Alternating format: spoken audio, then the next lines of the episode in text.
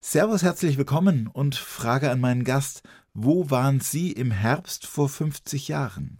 Ja, das ist leicht zu beantworten. In Chile, Santiago de Chile, im Einsatz mit der UNESCO. In bewegten Zeiten. In sehr bewegten Zeiten, ja. 1 zu 1, der Talk auf Bayern 2. Achim Bogdan im Gespräch mit Sibylle Riedmiller in Chile gegen das Pinochet-Regime. Ja, grüß Gott und herzlich willkommen, Sibylle Rittmiller. Schön, dass Sie da sind. Dankeschön, gerne. Was geht Ihnen durch den Kopf 50 Jahre nach dem Putsch in Chile? Jetzt weiß ich, dass ich froh sein kann, dass ich überlebt habe, weil ich damals akut in Lebensgefahr war und aufgrund meines blauen Passes der UNESCO überlebt habe. Also quasi ein ne? Diplomatenpass. Ja, ich war also im Dienst der UNESCO zwei Jahre lang und habe dann äh, nebenher mit anderen drei Deutschen humanitäre Hilfe geleistet mit Amnesty und der Botschaft, Flüchtlingen zu helfen, aus dem Land zu kommen. Und das ist natürlich was ge gewesen, was unter Pinochet unerhört eigentlich war und natürlich auch streng verboten. Also sie sind dann doch irgendwo auch in, haben ein gewisses Risiko eingegangen, das sie damals vielleicht gar nicht so gesehen haben. Ja, das war eine sehr dramatische Zeit. Äh, das Leben in Chile damals war unter einer, unter einer sehr repressiven Militärregierung. Es gab also Ausgangssperre zwei Jahre lang, äh, am Anfang ab 6 Uhr abends und dann war Grabesstille in der ganzen Stadt. Und erhöhte Schusswechsel überall, Hubschrauber sind über den Dächern geflogen und die Fensterscheiben wapperten. Ja, und es war eine sehr gespannte Zeit und man hat natürlich am nächsten Morgen zum Teil sogar Leichen im Straßenkram gesehen oder im Mapoche-Fluss schwammen Leichen, ne, die dann von den Anwohnern heimlich an Land gezogen wurden, begraben. Und äh, das war also eine Zeit, in der also die Repression offensichtlich war. Ja, und äh, die Botschaft war zu der Zeit besetzt von einem Botschafter, der zumindest humanitär engagiert war und da zugänglich war für Anfragen für Leute, die fliehen mussten in die Botschaft. Und da haben wir die Vermittlung hergestellt. Wenn jetzt beispielsweise jemand zuhört, der heute 16 ist und tatsächlich so diese Begriffe Pinochet, Allende nicht gehört hat, eigentlich gar nicht weiß, was damals passiert hat, wie würden Sie es in wenigen Sätzen äh, erklären, was da los war in Chile vor 50 Jahren? Also ich war 68erin, habe an der FU Berlin studiert, war im Lateinamerika-Komitee und der große Hoffnungsträger damals war der Präsident von Chile, Salvador Allende. Der wurde gewählt in demokratischen Wahlen mit einer großen Mehrheit und hat so etwas wie einen demokratischen Sozialismus versucht. Ne? Wenn man in Berlin lebt, wie ich damals, gab es ja alle möglichen Fraktionen der 68er. Da gab es natürlich die DDR-Freunde, dazu gehörte ich auf keinen Fall. Ja, da gab es dann die extreme Linke, da gab es also eine große, eine große Facetten von Linken und ich war eher so humanitär und sozialdemokratisch-sozialistisch, ja, aber eben humanitär und demokratisch. Und da war Lateinamerika, was damals sehr geprägt war von Militärdiktaturen, natürlich sehr spannend für uns. Ich habe studiert unter anderem auch äh, Ethnologie und Politik und Sozialwissenschaft generell. Mein erster Freund war Deutsch-Brasilianer. Ich war in Brasilien gewesen, 69 zum ersten Mal. Also Lateinamerika, der Kontinent hat mich interessiert, aber auch die Linke generell aufgrund von demokratisch gewählten sozialistischen äh, Präsidenten, die damals für uns irgendwie spannend waren. Ja. Und da war Allende natürlich ein Hoffnungsträger der große, der damals. Große Hoffnungsträger. So eine richtige Ikone der Linken. Ja. So, und dann gab es eben diesen Putsch, den ich schon erwähnt habe. Ein äh, General, Pinochet ist damals an die Macht, hat sich an die Macht geputscht und Allende hat sich dann selber umgebracht. Ja, Putsch war extrem gewaltsam mit Bombenangriffen auf den Regierungspalast. Über 2000 Tote, ja, 2000 Menschen, die verschwunden sind im ja. Zuge dieser, dieser ja. Veränderungen. Ja, und es war natürlich ein Schock eigentlich für die demokratische Linke, die an Einhaltung der Spielregeln vertraut hat über diesen Putsch und auch über Ihre Rolle dort vor Ort. Sie waren ja als Entwicklungshelferin da und haben schon gesagt, haben dann in, für Amnesty geholfen, Menschen zur Flucht zu verhelfen. Werden wir später reden, aber es ist ja nicht die einzige Station gewesen. Sie waren auch mehrere Jahre in Peru. Was haben Sie da gemacht? Ich habe mich im Laufe meiner Laufbahn äh, spezialisiert auf Schulreformen, Bildungsreformen und hatte immer schon ein Faible für die dritte Welt und andere Kulturen. Und damit wurde ich nach meiner Rückkehr aus Chile geheadhuntet ja, für ein Projekt für zweisprachige Erziehung von Indianerkindern im Hochland von Peru. Peru ist ein Land mit einer Mehrheit von indianischer Bevölkerung, vor allem Quechua und Aymara nachkommen, die die Sprache heute noch sprechen. Das war die Mehrheit der Bevölkerung damals. Und im Hochland in Puno kamen eigentlich Kinder in die Schule, ohne ein Wort Spanisch zu sprechen. Und Unterrichtssprache war Spanisch, was also eine Sprachbarriere äh, herstellte. Die Kinder haben also nicht lernen können. Man kann also niemanden alphabetisieren in einer Fremdsprache. Ja, man kann also, wenn Sie sich vorstellen, in Deutschland, wenn man jetzt anfangen würde, den Kindern Lesen und Schreiben auf Russisch beizubringen, ist einfach technisch unmöglich. Äh, man kann ja nur eine Sprache lesen und schreiben lernen, die man auch spricht, eine Kommunikationssprache. Und das war also über die ganze Zeit vorher in Lateinamerika einfach ignoriert worden. Also Landessprache war Unterrichtssprache obwohl die Mehrheit der Bevölkerung eine andere Sprache sprach und eben einsprachig war, die Kinder vor allem. Äh, was dazu führte, dass die Kinder äh, nach kurzer Zeit eben einfach als dumm galten, weil sie nicht mitkamen im Unterricht und nichts lernten, ja, und dann eben in, in großer Zahl aus dem Unterricht oder aus der Schule dann entlassen wurden oder einfach nicht mehr hingingen, weil das nichts brachte, ja, und wurden ja auch gebraucht als Arbeitskräfte in der Landwirtschaft da oben im Hochland. Auch über diese Zeit in Peru werden wir reden und auch über ihre Zeit, als sie in Tansania waren. Und das ist eigentlich so die letzte und längste Zeit gewesen, wo sie ein Naturresort quasi aufgebaut haben, eine Art äh, Schutzgebiet des Meeres, wo die Korallen geschützt sind und man mit sanftem Tourismus dort das Ganze finanziert. Ähm, sie werden es uns später noch genauer ja. erklären. Es gibt also eine ganze Menge zu besprechen mit unserem Gast, der Entwicklungshelferin Sibylle Riedmiller. Ja, lassen Sie uns mal über Ihre Kindheit reden. Wo und wann fängt alles an? An Silvester 1945. Sie sind ein Silvesterkind? Genau, ja. Ich bin auch ein Nachkriegskind. Ne? Ich bin quasi das erste Kind meiner Eltern direkt nach dem Krieg in Heidelberg geboren. Und was haben Ihre Eltern dort gemacht? Mein Vater war Arzt, meine Mutter Hausfrau. Und ich war das erste von elf Kindern. Also auch damals schon eine sehr kinderreiche Familie, schon ein bisschen außer Zeit gefallen. Und ich bin natürlich dann im Laufe äh, meiner Kindheit in die Rolle gedrängt worden als älteste Tochter der Kinderbetreuerin. Ja, und das hat natürlich meinen Bedarf in eigener Familie weitgehend abgedeckt. Nämlich dann habe ich mir eigentlich gewünscht, äh, in der Jugend ein eigenes Leben zu führen.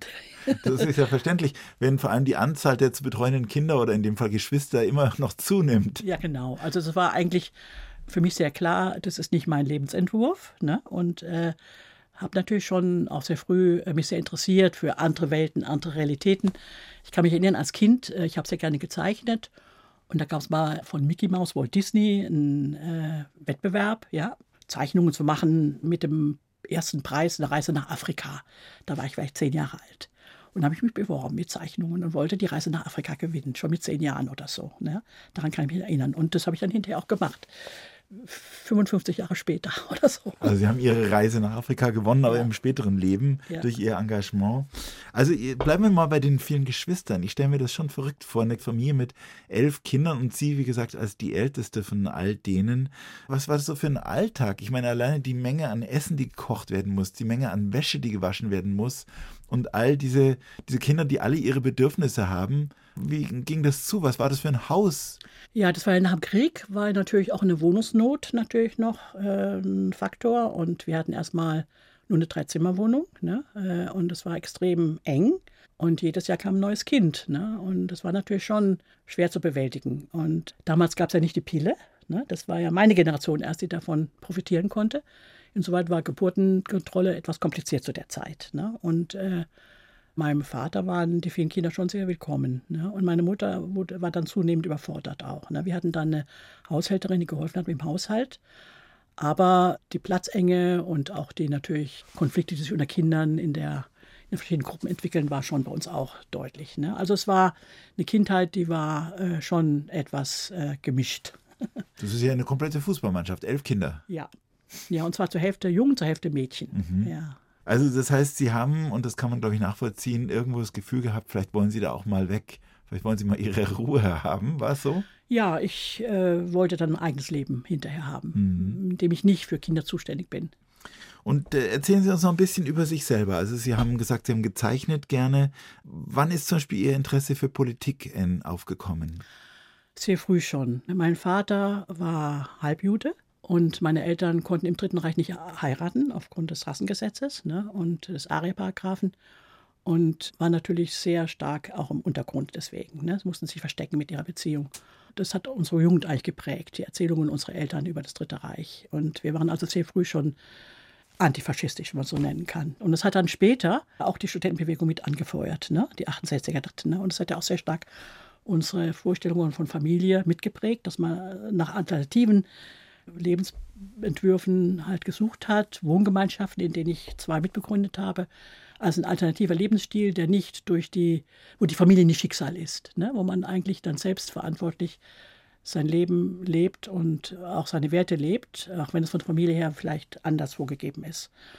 Ich hatte viele Freunde aus, aus Studienkollegen, deren Eltern im Dritten Reich eine unschöne Rolle gespielt haben und die zum Teil erst dann erfahren haben oder auch nicht erfahren haben, also erst nach dem Tod ihres Vaters oder Großvaters oder Onkels dann irgendwelche Aufzeichnungen oder Fotos gefunden haben, die dann hinwiesen auf bestimmte ja, Teilnahme an Russlandfeldzügen und Pogromen dort oder Gräueltaten, die da stattgefunden haben. Das hat unsere, unsere Generation geprägt. Ne? Also da war im Grunde genommen ein großes Schweigen, was ja. diese Sache angeht und zum anderen aber ein Wirtschaftswachstum, das sogenannte Wirtschaftswunder, das dann auch vieles zugekleistert hat, denn irgendwo waren alle damit beschäftigt zu arbeiten, zu profitieren von diesem neuen Leben, das eigentlich jedes Jahr ein bisschen besser wurde, zumindest wirtschaftlich. Natürlich für eine kinderreiche Familie war das nicht so deutlich. Ne? Also mit zwölf Kindern oder elf Kindern. Äh, wir waren in der Schule in Heidelberg, was ja damals ein wohlhabendes Wohngebiet war, so ein bisschen die Underdogs. Ne? Wenn es darum ging, einen Schulausflug machen, wo man dann ein tolles äh, Pausenbrot mitkriegt oder so oder Proviant mitkriegt, dann hatte ich immer so ein bisschen äh, dann die Schulbrote mit nur Margarine beschmiert und die anderen hatten Käse und Schinken und so weiter. Ne? Und habe ich damals schon einfach als Kind äh, dann für andere Schulaufgaben gemacht im Austausch gegen das tolle Schinkenbrot. Wenn wir vorher jetzt schon über die Politik geredet haben, gab es da Leute, auf die Sie gesetzt haben? Ich habe Sozialwissenschaften studiert und wir haben damals natürlich Marx gelesen und Lenin, waren aber keine Vorbilder, weil die Realitäten doch ganz anders aussahen und hat natürlich eine Alternativen gesucht. Ne? Und da ich äh, immer ein großes Interesse hatte an anderen Gesellschaften, anderen Ethnien, anderen Ländern, war ich sehr offen nach anderen Entwürfen. Und ich kann sagen, dass meine Orientierung nach, nach Lateinamerika ziemlich früh anfing. Mein erster Freund war ein Deutsch-Brasilianer und dann sind wir 1969 für drei Monate nach Brasilien gereist mit einem Austauschprogramm, was extrem spannend und prägend war. Ich bin also damals bis in tiefen Amazonas reingeflogen mit Militärmaschinen. Das war damals Teil des Programms und habe dann mit Missionaren gesprochen, die mir dann zum Teil Dias gaben von Indianerstämmen, die schon ausgerottet worden waren von der Militärregierung. Ja, und ich dann schmuggeln sollte nach Deutschland für das Hamburger Museum und so weiter. Ich habe also damals schon Interesse entwickelt und auch äh, Engagement äh, ausleben können für humanitäre Fragen. Das war aber schon, also noch früh im Studium. Ne? Und äh, das war ums 69, also ich habe damals studiert noch, mhm. ja. Eine Stunde, zwei Menschen im Gespräch auf Bayern 2. Achim Bogdan trifft Sibylle Riedmiller, Entwicklungshelferin in Lateinamerika. Ja, wir haben gerade erfahren, Sie sind aus Ihrer Heimatstadt Heidelberg nach Berlin zum Studium gegangen, Mitte der 60er Jahre. Es waren Zeiten des Umbruchs. Die Beatles kamen auf, die Pille, die Studentenbewegung. Wie haben Sie damals getickt? Was hat Sie bewegt in dieser Zeit? Ich habe Berlin ausgesucht als Studienplatz. Das war das Zentrum der Studentenbewegung, die mich sehr angezogen hat. Äh, die FU Berlin war damals das Zentrum und es war einfach ein unglaublich spannendes Leben. Ne? Wir haben sehr breit studieren können. Ich habe angefangen, dann äh, wirklich ganz Interesse geleitet, äh, Psychologie, Politik, Ethnologie, Sozialwissenschaften in einer breiten Palette zu studieren, äh, Vorlesungen, äh, Arbeitsgruppen und äh, die Professoren ausgesucht. Und wir haben damals auch, muss ich sagen, sehr viel Dynamik entwickelt, eigentlich die Universitäten weitgehend übernommen. Ja? Wir haben uns alle in, in, Vorlesungen dann zu Wort gemeldet und dann sehr kontrovers diskutiert, Professoren herausgefordert. Das war für einige echt ein Problem. Das waren sie nicht gewöhnt. Ne? Und das war ein sehr spannendes Leben und wahrscheinlich heute schwer vorzustellen. Ne? Also in, einer, in einer Zeit des Bachelor- und Masterstudiums, wo es möglichst darum genau. geht, doch sehr geradlinig zu studieren und eben ja. nicht tausend Fächer anzufangen ja. und am Ende noch die Vorlesung also selber die zu akademische übernehmen. Freiheit war damals noch einfach der Leit. Äh, Gedanke und äh, nebenher konnte man auch gut jobben und das Geld verdienen. Zum Leben habe ich auch gemacht. Ich habe ständig gejobbt, unter anderem an der Schaubühne in Berlin mit meinem Freund damals am Hallischen Tor unter Peter Stein. Ja. Da waren die ganzen Schauspieler, waren auch 68er und dann wurde jede Dis äh, Produktion wurde diskutiert. Und da waren wir ja dann dabei. Ja, wir waren zwar nur angestellt als Einlasser und äh, Plakate verkaufen nach den Vorstellungen, aber wir haben dann eigentlich äh, über Jahre von abends sieben bis morgens um eins da gearbeitet und die Diskussionen, der Schauspieler mitgemacht und die Schauspieler, einige wohnten bei uns in der Wohngemeinschaft unten drunter, also habe ich gut gekannt. Es war ein sehr spannendes Leben, wo man dann eben auch teilgenommen hat an sozialen Bewegungen. Also es ging um viel, es ging um Vergangenheitsbewältigung, es ging um äh, Entwürfe für ein großes, neues, vielleicht auch besseres Leben, für eine andere politische Welt. Und in diese Zeit rein kam, wir haben es vorher schon besprochen, ein kleines Land in Südamerika oder ein sehr langes Land, Chile nämlich, wo es eben einen äh, gewählten, demokratisch gewählten Präsidenten gab, der genau diese Entwürfe eigentlich in Südamerika so ein bisschen in die Praxis umgesetzt hat. Der wurde für diese Menschen in Berlin, die so ticken, wie Sie damals getickt haben, eigentlich zum Hoffnungsträger. Also wie haben Sie diese Vorgänge in Chile zunächst mal verfolgt, als alles noch so lief und man dachte, das könnte was werden? Äh, ich habe mich damals auch eingesetzt im Lateinamerika-Institut ne, und äh, meine Sozialwissenschaften abgeschlossen mit einer Arbeit über verschiedene Theorien der Entwicklungspolitik. Ja, welche Theorien der Entwicklung gibt es? Und mich sehr interessiert für die alternativen Wege. Und die Allende-Regierung war da ein Hoffnungsträger für uns. Und äh, wir haben das sehr eng verfolgt. Und äh, als ich dann nach Abschluss des Studiums ein Aufbaustudium gemacht habe im Institut für Entwicklungspolitik in Berlin, das war natürlich orientiert auf Auslandseinsatz, diplomatischen Dienst Entwicklungshilfe oder UNO. Das war alles schon ein bisschen vorgeschrieben als Karriere nach diesem Studium kamen die Vertreter verschiedener Organisationen zu uns und haben uns auch geheadhuntet, ne, die Absolventen. Und äh, ich wurde also dann angesprochen auf eine äh, Stelle in Chile bei der UNESCO. Und das war natürlich der Traumjob, habe ich sofort zugesagt. Ausreise war äh, geplant für Oktober 73 und Vertragsunterzeichnung August. Und im September war der Putsch. Damit haben sich die Voraussetzungen radikal verändert. Also das heißt, Sie haben ein völlig anderes Chile vorgefunden als das, das Sie eigentlich erwartet hatten, auf das Sie sich vielleicht auch schon gefreut hatten. Mit welcher Erwartung sind Sie in dieses Land gefahren, in dem inzwischen geputscht wurde, in dem es sehr viel Tote gab, Menschen, die verschleppt wurden und so weiter, äh, Straßenkämpfe? Sie hätten ja auch sagen können, ich fahre da jetzt nicht hin. Das wäre eine Überlegung gewesen. Aber bei dem Engagement, was wir damals hatten, ja, war dann die Diskussion, in meinem Bekanntenkreis, auch im äh, Chile-Komitee, was machen wir jetzt? Wie können wir helfen? Zu der Zeit gab es einige Deutsche, junge Deutsche in Chile, die wurden zum Teil verhaftet, auch eine Freundin wurde verhaftet und andere mussten fliehen. Und da war die Frage, Mensch, da ist ja die Sibylle, die hat gerade einen Vertrag bekommen, die kennt da keiner, ja. Und du hast noch einen UNESCO-Pass, ja. Das sollte man mit überlegen. Ne? Also eigentlich kam für mich eine Kündigung zu dem Zeitpunkt nicht in Frage. Ich konnte mir auch nicht richtig vorstellen, was auf mich wartet und äh, bin da einfach offen hingegangen erstmal. Ne? Und hatte ja natürlich auch dort, muss ich sagen, gleich Kontakt zu drei anderen ähnlich gesinnten Deutschen und wir haben uns zusammengeschlossen und überlegt, was können wir machen. Und, und was konnten Sie machen? Ja, das war dann doch sehr viel. Ja. Wir wurden zu den Quattro Alemanes, den vier Deutschen, die dann bekannt wurden im Untergrund als Lebensretter.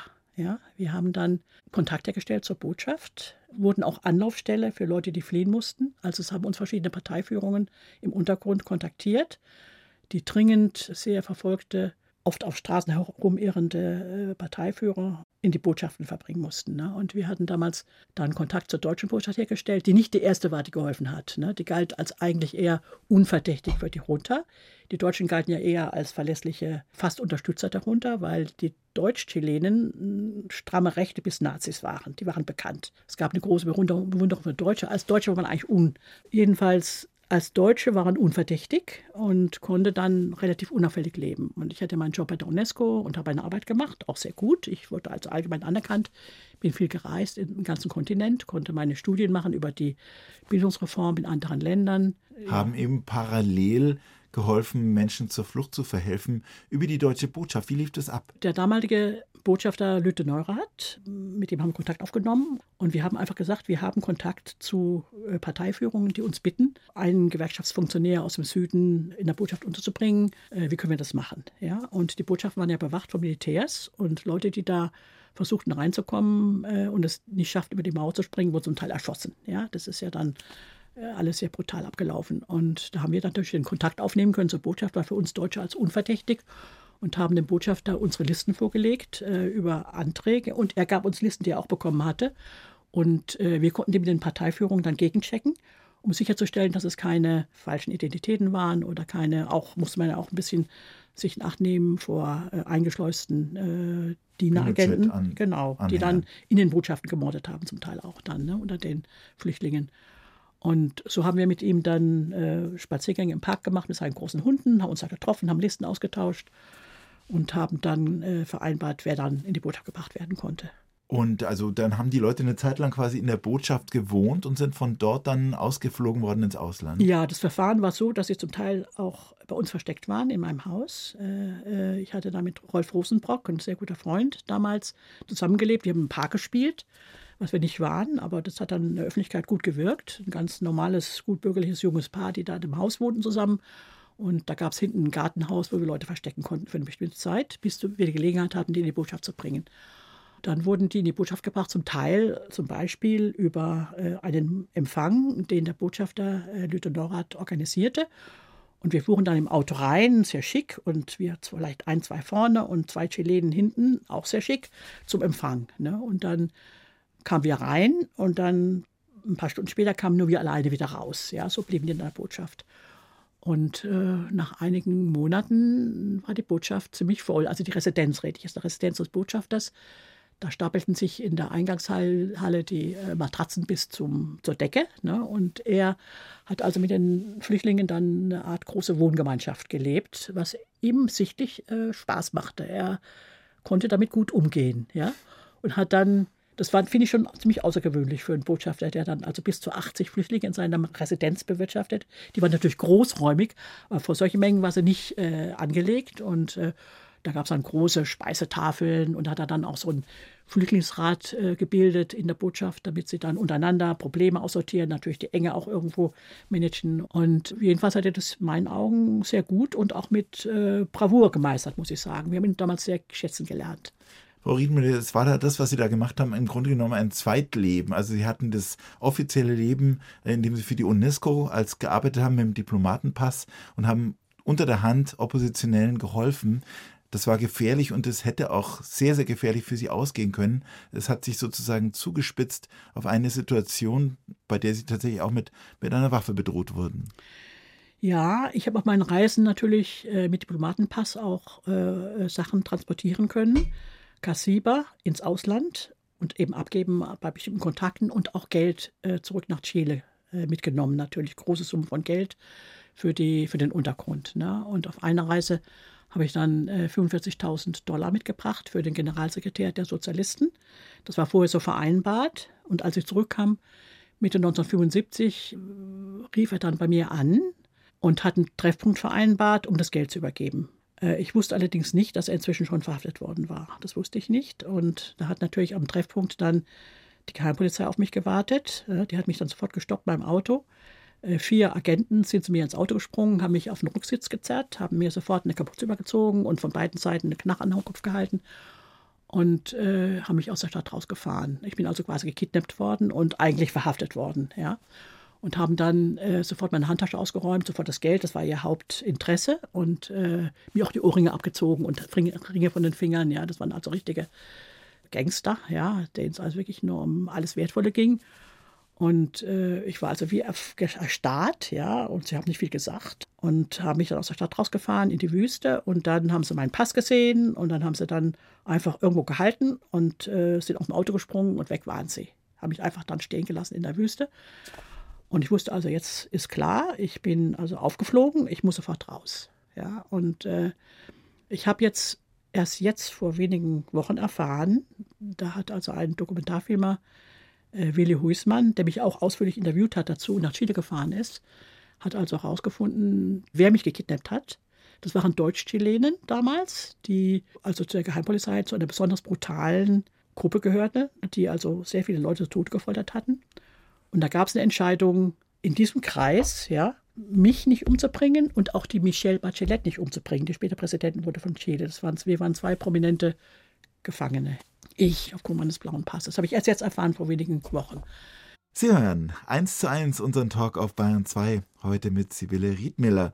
Sie hat nach dem Putsch in Chile vor genau 50 Jahren vielen Oppositionellen geholfen, war später Entwicklungshelferin in Peru, darüber haben wir auch schon gesprochen, und sie war sehr lange in Ostafrika, in Tansania, eine knapp 40-jährige Liebe inzwischen. Wie fing das alles an? Als ich noch in Peru war, im Zweisprachenprojekt, wurde ich dann von der GEZ geschickt zu einer Evaluierung eines Projekts in Tansania. Es gab damals nicht viele Leute, die Schulreform und ähnliche Projekte evaluieren konnten, in Tanga in der Region wo Landwirtschaftsgeräte in die Schulen geliefert worden waren. Und die Idee war, dass bei einer äh, Bevölkerungsstruktur, wo 90 Prozent der Bevölkerung Bauern sind, ne, äh, wo Kinder, Bauernkinder auch lernen, äh, Fähigkeiten, die sie für ihr Leben in der Landwirtschaft vorbereiten, als Option.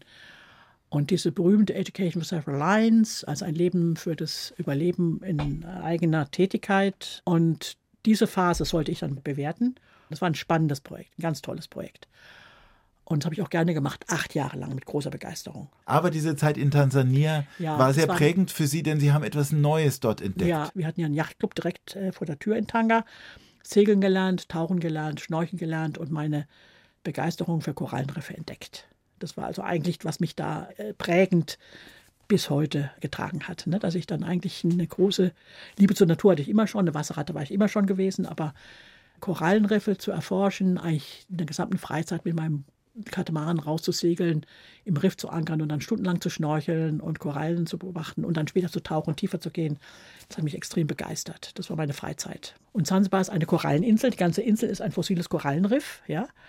Und äh, mein Thema war natürlich damals in Tansania eine vorherrschende äh, Fischereimethode, Fischen mit Dynamit, ne? wo die Riffe täglich gebombt wurden, um Fische rauszuholen. Und für jemanden, der rausfährt und schnorchelt, wo man das hören konnte und sehen konnte, die Folgen, war das einfach ein Schocker. Ja? Und ich habe dann also im Rahmen des Gutachtens äh, mit der Regierung halt Interviews geführt, noch mit, mit Fischern und der Bevölkerung Warum sieht da keiner ein Problem darin, dass man jetzt die Riffe zerbombt? Ja? Und habe festgestellt, die Leute hatten keine Ahnung, was Korallen sind. Die galten in der Landessprache äh, Kiswahili als Felsen und Steine. Es gab kein Wort für Korallen und keiner wusste, dass was Lebendiges ist. Ne?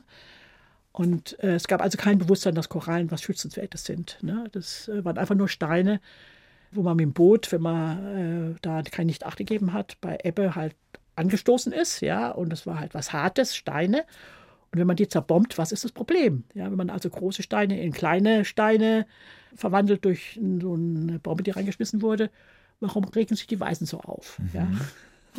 Also, das heißt, und was haben Sie dann gemacht, um dagegen hab, anzukämpfen? Ich habe der Regierung geraten, das war ein Ergebnis dieses Gutachtens, ein Meeresschutzgebiet einzurichten, ein, ein Marinepark. Das gab es noch keinen einzigen in Tansania, es gab auch keine Gesetzgebung dafür damit die Leute schnorcheln lernen, schwimmen und schnorcheln und sehen, was das ist. Denn wenn man die sieht, ja, äh, die Korallen, es ist, das ist ja keine Steine und Felsen, das sind ja äh, unglaubliche Formen und Farben und da bewegt sich auch vieles. Ne? Das ist einfach ein Lebensraum, der extrem wertvoll ist und schützenswert ist. Und habe der Regierung vorgeschlagen zu der Zeit, äh, das sollte man finanzieren über Tourismus, denn der bezahlt dafür, Touristen bezahlen dafür, sich das anzuschauen. Also Tauchtourismus und Schnorcheltourismus äh, war damals auch schon weltweit, vor allem Malediven und so weiter, ja äh, sehr populär. Aber in Tansania gab es keinen solchen Tourismus. Äh, hat aber beschlossen, aufgrund der ökonomischen Situation, das Land war bankrott, sich zu öffnen, zu liberalisieren, Tourismus zuzulassen. Und so konnte ich mein Gutachten einbetten in eine Empfehlung, also diesen Meeresschutz, ein Meeresschutzgebiet zu gründen, aufzubauen, mit dem man dann auch Tourismus machen kann und das zu nutzen für Umweltbildungsprogramme der Bevölkerung, Schnorcheln äh, lernen und zu sehen, was Korallen sind und mit der Bevölkerung über Korallen aufzuklären. So, und der Staat hat es dann aber nicht gemacht, aber Sie haben dann selber, Sie sind selber initiativ geworden. Sie haben ja. sich eine Insel praktisch gepachtet, eine kleine Insel, die Sansibar vorgelagert ist, beziehungsweise zwischen Sansibar und dem Festland von Tansania liegt. Eine kleine, ganz kleine Insel, nur einen Kilometer lang, mit einem wunderbaren Korallenriff davor. Was haben Sie da initiiert? Ja, ich habe erst mal zwei, zwei Monate gesucht nach einem Riff. Ne? Ich bin also dann nachdem die Regierung kein Interesse hatte an dem Projekt, dachte ich, naja, gucke ich doch mal, ob es ein Riff gibt, was geeignet ist dafür. Und bin mit Fischern rausgefahren über alle möglichen Riffe äh, und habe geguckt, das Riff sollte sein, erstens flach genug zum Schnorcheln, also nicht nur für Taucher, damit die Leute auch selbst, die noch nicht schwimmen können, mit äh, Westen dann schnorcheln können. Das sollte auch nicht sehr ausgebeutet sein von dem Dorf, denn wenn man Meeresschutzgebiet macht, dann darf man nicht in erster Linie Leute rausschmeißen. Ja, also dann Fischern verbieten zu fischen, weil das dann sofort Konflikte äh, provoziert. Also ein Riff, was noch relativ äh, wenig befischt wird und was trotzdem äh, zugänglich ist auch für Tourismus und flach genug und so weiter. Eine Reihe von Kriterien. Und dann bin ich am 21. April 1991 mit meinem Katamaran äh, dahin gesegelt. Dann gucke ich mir mal die Stumpeinsel an Und da war ein unglaublich tolles Riff. Er dachte, das ist es. Ja, ich habe keine Insel gesucht, ich habe ein Riff gesucht. Und, und, eine Insel nebenbei gefunden. Ja. Auf dieser Insel wurden dann, ich glaube, sieben oder acht kleine naturbelassene Häuschen gebaut von einem Braunschweiger Architekten, der sich spezialisiert auf sowas. Die wurden auch ökologisch versorgt, sodass sie teilweise mit Solarenergie funktionieren, dass Regenwasser gesammelt wird. Und dann haben sie angefangen, dort sanften Tourismus anzubieten. Das war also vier Jahre verhandeln bis hin zum Präsidenten, ja, um zu sagen, ich darf das machen und investieren. Und äh, danach dachte ich, okay, jetzt muss ich aber auch bauen. Riffschutz ist die Aufgabe. Eine Architektur, die keinerlei äh, äh, Abwässer ins Riff leitet, die die Griffe natürlich bekannterweise kaputt machen durch Überdüngung und wirklich ökologisch bauen für einen ganz speziellen Markt Öko Ökotourismus, der das Projekt finanzieren soll. Es ist also privates Naturschutzgebiet, ein privates Meeresschutzgebiet, not for profit, also äh, praktisch äh, nicht profitorientiert, aber natürlich kommerziell äh, funktionieren soll, um das äh, Meeresschutzgebiet und die Umweltbildung zu finanzieren, die dann da aufgebaut werden sollten. Verhandlungen dauerten vier Jahre, Bauen dauerte auch vier Jahre. Acht Jahre, bevor wir überhaupt anfangen konnten, Touristen aufzunehmen. Zu Gast bei Achim Bogdan. Sibylle Riedmiller, Umweltschutz vor den Küsten Tansanias. Auf einer kleinen Insel, die sie vor 30 Jahren gepachtet hat und wo ein kleines äh, Resort gebaut wurde, mit dessen Erlös Umweltarbeit bezahlt wird. Das heißt, Schulkinder aus Tansania lernen den Wert dieses Korallenriffs, indem sie dort zum Tauchen gehen und auch feststellen, dass zum Beispiel eben Sprengungen zum Fischfang nicht das richtige, die richtige Methode sind. Wie viele Kinder sind denn über die Jahre dort gewesen? Also wir hatten über 13.000 Kinder und Lehrer und auch äh, andere äh, Mitglieder der äh, Gemeinde, Dorfgemeinden und auch Regierungsvertreter auf der Insel, über 13.000. Ne? Also eine sehr verdienstvolle Arbeit, die auch Preise gewonnen hat. Sie wurden, glaube ich, auch auf, der, auf die Expo nach Hannover eingeladen und durften da ihr Projekt vorstellen und haben auch das Bundesverdienstkreuz bekommen. Was war die Begründung? Was stand da ja, drin? das war Beitrag zum, zum Naturschutz in Tansania und auch andere Verdienste in der gesamten, eigentlich für meine gesamte Karriere. Aber Schwerpunkt war natürlich diese Chumbe-Insel. Das ist äh, weltweit der erste private Marinepark, Meeresschutzgebiet, äh, was also eindeutig professionell gewirtschaftet, bewirtschaftet wird. Wir haben das schönste Riff Ostafrikas, kann ich sagen, weil da seit 30 Jahren nicht mehr gefischt wird der Fischreichtum und Korallenreichtum ist unglaublich. Ne? Man kann also von, vom Restaurant aus runterschauen, sieht dann also äh, schwarzflossen Riffhaie dann rumschwimmen und große Fische und das ist ganz fantastisch. Ne? Ist also zum Schnorcheln der schönste Platz in äh, Tansania.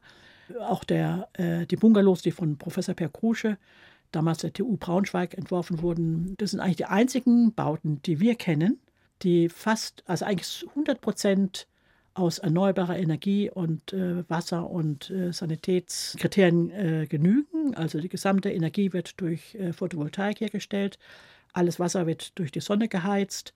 Komposttoiletten äh, verhindern die Entstehung von Abwässern, die ins Meer gehen würden. Grauwasser, also von Duschen und äh, von der, der Restaurantküche werden durch künstliche Feuchtgebiete aufgenommen mit Reed. Und also ein ganz spezialisiertes Modell für Ökoarchitektur, was funktioniert, und zwar schon jetzt 20 Jahre lang und ein Vorbild sein könnte für den Rest der Welt, wenn man konsequent baut, ökologisch baut und die Bungalows haben keine Fenster und keine Türen ja, äh, sind also sehr ungewöhnlich, ne, sind fast wie Baumhäuser und unsere Gäste sind begeistert. Jetzt eine Frage, die will ich Ihnen nicht ersparen, denn die Vorstellung bei Ökotourismus, bei dem Menschen möglicherweise um die halbe Welt fliegen, um sich dann Korallenriffs anzuschauen und dann vor Ort ökologisch korrekt zu wohnen, da ist natürlich möglicherweise auch ein Problem. Ist ein großes Dilemma. Das Dilemma haben wir und eines der größten, die wir haben. Ich bin Mitglied eines Netzwerks von privaten Parks weltweit, The Long Run. Aber wir haben uns organisiert, um einfach ein bisschen auch äh, unsere Interessen zu vertreten gegenüber der UNO, IUCN und so weiter. Und wir haben da großen Erklärungsbedarf, natürlich. Ne? Unsere Gäste aus dem globalen Norden kommen, ja, also im Grunde Langstreckenflüge der einzige Weg sind, zu uns zu kommen.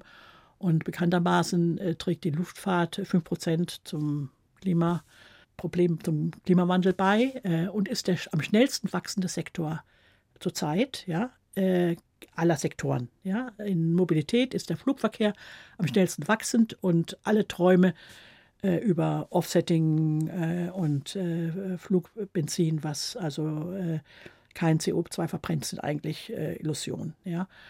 Und das Dilemma ist eigentlich nur so aufzulösen, dass man sagt, also sagen muss, der Naturschutz der dritten Welt oder des globalen Südens hängt vom Tourismus ab. Das ist einfach so. Ja. Es gibt eigentlich keine Nutzung der Naturschutz der Naturgebiete, die nicht extraktiv ist, die nicht rausholt, die nicht zerstört, außer Gäste, die einfach dafür bezahlen, dass sie gucken und fotografieren und dahin gehen.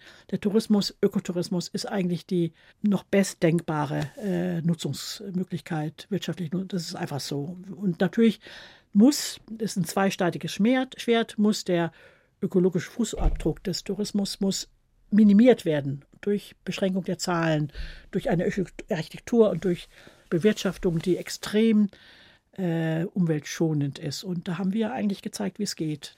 Jetzt sind Sie während der Corona-Zeit zurückgekommen aus Tansania, mhm. äh, wieder nach Heidelberg in Ihre alte Heimat. Wie kam das? Wie das kam? Ja. Ich bin ja 77 Jahre alt, damals war ich noch äh, 75, äh, 1974, 2020. Äh, Und plötzlich hieß es Corona, alle Flughäfen werden zugemacht, äh, es gibt keine Flüge mehr.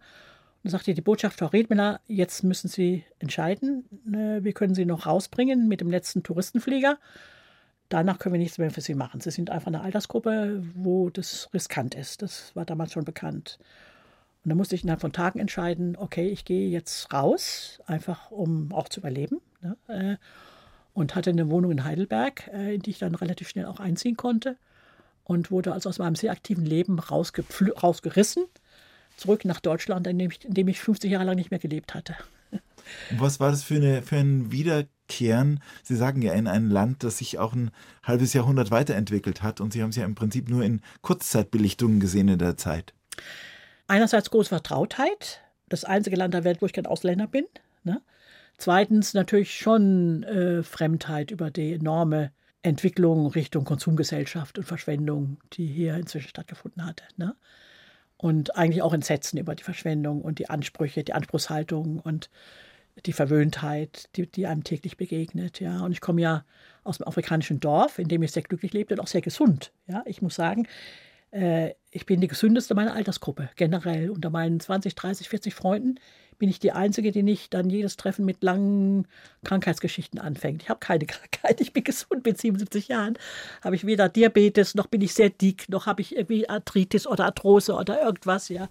Und keinen Krebs gehabt und so weiter. Und da bin ich eine Ausnahme, ja. Und das führe ich darauf zurück, dass ich eben 50 Jahre sehr gesund gelebt habe im globalen Süden. Es war immer gelebt, äh, äh, gegessen Farm to Fork, direkt vom Bauern auf den Tisch und äh, vom Fischer äh, direkt den Fisch gekauft. Ohne äh, Nahrungsmittel, die weiterverarbeitet worden sind, gibt es nicht in Tansania. Ja? Das wird alles direkt vom Bauern gekauft und damit lebt man gesund. Ja? Und dahin wollen wir ja zurück und das wird sehr schwer sein. Es wird uns schwer fallen. Dann komme ich zum anderen Thema Plastik. Das bin ich im Moment sehr, sehr dran engagiert. Ja? Denn ich bin auch Mitglied einer Taskforce, einer Arbeitsgruppe der United Nations Environmental Program von den Western Indian Ocean. Das ist für zehn Länder, von Somalia bis nach Südafrika, die ganzen Inselstaaten inklusive Seychellen, Madagaskar und so weiter, für das Management des westlichen Indischen Ozeans, wo natürlich Meeresverschmutzung durch Plastik ein Riesenproblem ist. Das kommt zwar meistens aus Asien, weil es in Afrika noch neu ist. Wir sind also an einem Kreuzweg. Wir können entscheiden, in Afrika, in den Dörfern gibt es noch kein Plastik, ja. Trotzdem äh, erlebe ich den Lobbyismus der Plastikindustrie, die äh, Afrika im Moment als neuen, neuen Boom erwägt. Ja. ja. natürlich, und da enorm reindrängt. Denn Recycling ist ein Mythos. Man kann nicht Plastik recyceln. Ja? Äh, 95 Prozent des Plastiks ist so toxisch, dass man das mit Recyceln eigentlich nur weiter vergiftet. Frau Riedmüller, jetzt geht der Kampf schon so lange um eine bessere Welt bei Ihnen über die Kontinente und über all die Jahrzehnte ja, hinweg. Ja. Und jetzt sind Sie 77 und man merkt, Sie haben noch viele Pläne, es geht immer weiter. Was treibt Sie an? Ich hatte ein sehr spannendes Leben, ja, habe sehr viele Hobbys, Nebenher äh, restauriere ich auch Kolonialmöbel, also alte, schöne Möbel aus Tansania. Äh, Daran verdiene ich ums Geld. Das Einzige, woran ich Geld verdiene, meine Möbel restaurieren. Ja? Das sind Möbel, die die Leute dort in den Dörfern inzwischen als Brennholz verwenden. Ja, wunderschöne Möbel. Ja, aus einem, also das ist ein anderes Thema, aber ich mache ganz tolle Möbel, die ich gut verkaufen kann in den Hotels. Ne? Also ich habe sehr viele Hobbys und äh, ich, ist eigentlich keine Frage für mich, was mich antreibt. Es ist einfach, ich, ein interessantes Leben besteht eben daraus. Äh, ich bin auch nicht müde. Ich fühle mich noch fit und gesund. Und solange ich das alles machen kann, glaube ich, äh, hoffe ich noch möglichst lange zu leben. Aber ich muss natürlich noch lange genug leben, um die Tschumbe-Insel jetzt abzugeben. Mein Ablaufdatum rückt näher, unvermeidlich, und ich brauche eine Nachfolge. Und das ist natürlich das Dilemma des privaten Naturschutzes. Vielleicht eine Stiftung. Genau das. das daran arbeiten wir zurzeit. Möge es noch lange so weitergehen. Ich sage herzlichen Dank für den Besuch. Das war bei uns die langjährige Entwicklungshelferin Sibylle Riedmiller, die für ihr Engagement in Tansania für die Umwelt das Bundesverdienstkreuz bekommen hat. Vielen herzlichen Dank für den Besuch. Dankeschön, war sehr spannend. Die heutige Sendung gibt es zum Nachhören als Podcast in der ARD Audiothek. Da gibt es auch viele andere interessante Podcasts, zum Beispiel auch ein Thema Drei Köpfe, in dem es um ein aktuelles Thema geht, über das alle reden, aber das nicht jeder verstanden hat. Dieses Format sorgt für Durchblick, fundiert, aber verständlich überall da, wo es Podcasts gibt. Und Ihnen zu Hause oder unterwegs wünsche ich jetzt noch einen schönen Radioabend. Ihr Achim Bogdan.